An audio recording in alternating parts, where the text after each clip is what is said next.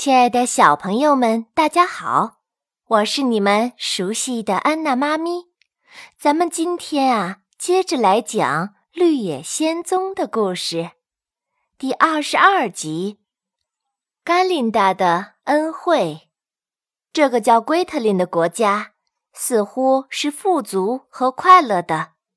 这里有良田，阡陌相连，田里长着成熟的谷物。铺砌的道路横在中间，淙淙的小溪上面架着坚固的桥梁，篱笆和屋子还有桥梁完全漆着红色，这恰像是在温吉国里漆着黄色，在芒奇金国里漆着绿色一样。这些圭特林人，他们又矮又胖，看起来就像尾淡水鲤鱼似的。而且脾气很好，全都穿着红色的衣服。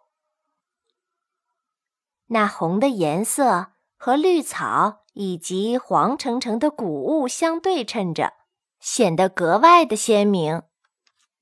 他们沿着田野走，过了一座美丽的小桥，看见前面有一座十分美丽的城堡，在城门前有三个年轻的女兵。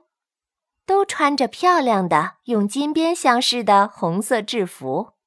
当多萝西走近时，其中的一个盘问他说：“你是谁？你为什么要到这里来？”“我来拜访甘琳达。”多萝西回答说。“你可以带我到他那里去吗？”“请让我先知道你们的姓名吧，然后我再去请示甘琳达。”当多萝西告诉他以后，女兵就走进城堡去了。几分钟后，他跑回来说：“多萝西和他的同伴们都被允许接见了。他们在看到甘琳达以前，先被带到城堡的一间屋子里去，在那里，多萝西洗着他的脸，梳着他的头发，狮子摇去他毛上的灰尘。”稻草人轻轻地拍着自己，使他成为最好看的样子。铁皮人擦亮他的铁皮，并且用油灌满他的关节。他们十分欢喜地跟着女兵走进一间大厦，就在那里看见女巫甘琳达坐在一张红宝石的宝座上。在他们看来，这个女巫又美丽又年轻。她的头发是深红色的，松软的卷发垂在她的肩上。她的衣服是雪白色的，她的一双眼睛是蓝色的，和蔼地注视着多萝西。他问：“我的孩子，我能为你做些什么事呢？告诉我吧。”多萝西把他的经历告诉了女巫。现在。我最大的愿望，他说道，是回到堪萨斯州去。甘琳达俯向前去，吻着这个可爱的女孩的脸颊，祝福你的好心。他说：“我能够告诉你回到堪萨斯州去的路，不过，如果这么做了，你必须把这顶金冠送给我。我很愿意的。”多罗西喊出来：“你有了它，就可以命令飞猴服务三次。”甘琳达微笑着回答：“我想我需要他们的服务，恰好只需三次。”于是多罗西把金冠给了他。甘琳达向稻草人问道：“多罗西离开我们后，你将怎么样？”哦。我将回到翡翠城去，他回答说：“唯一使我发愁的事，就是怎样能够顺利的越过那大头人的山。我将用这顶金冠召唤飞猴他们来，背你到翡翠城的大门旁。”甘霖达说：“因为使百姓们失去一个像你这样神奇的领导者是十分可惜的。”稻草人问：“哦？”我是神奇的吗？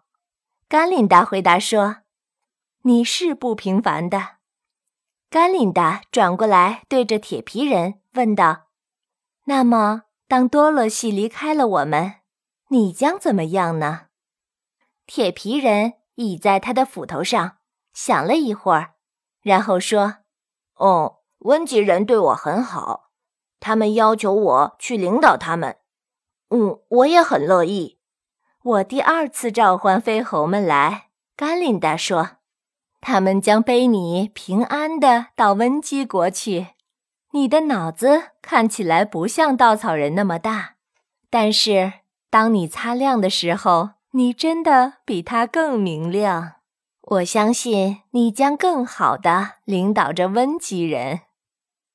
甘琳达看着那只巨大的多毛的狮子，又问：“那么，当多萝西？”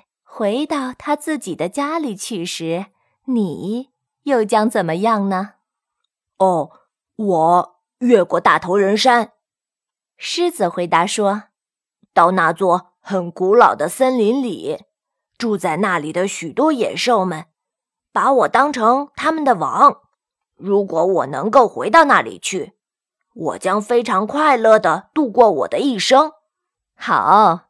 那我第三次召唤飞猴们来，甘琳达说：“好，我第三次召唤飞猴们来。”甘琳达说：“将背着你到你的森林中去。”于是这顶金冠的魔力用完了，我将把它还给猴王，让他和他的部下以后可以永远的自由自在的生活。稻草人、铁皮人和狮子。因为善女巫的恩惠，十分的感谢她。小朋友们，绿野仙踪的故事还没有讲完，还剩下最后一集，别忘了要继续收听啊！本节目由安娜妈咪教育公益电台出品，感谢您的收听。如果你喜欢我们的节目，欢迎添加安娜妈咪的微信公众号：a n n a。再加上中文的“妈咪”两个字，就可以找到我们啦！不见不散。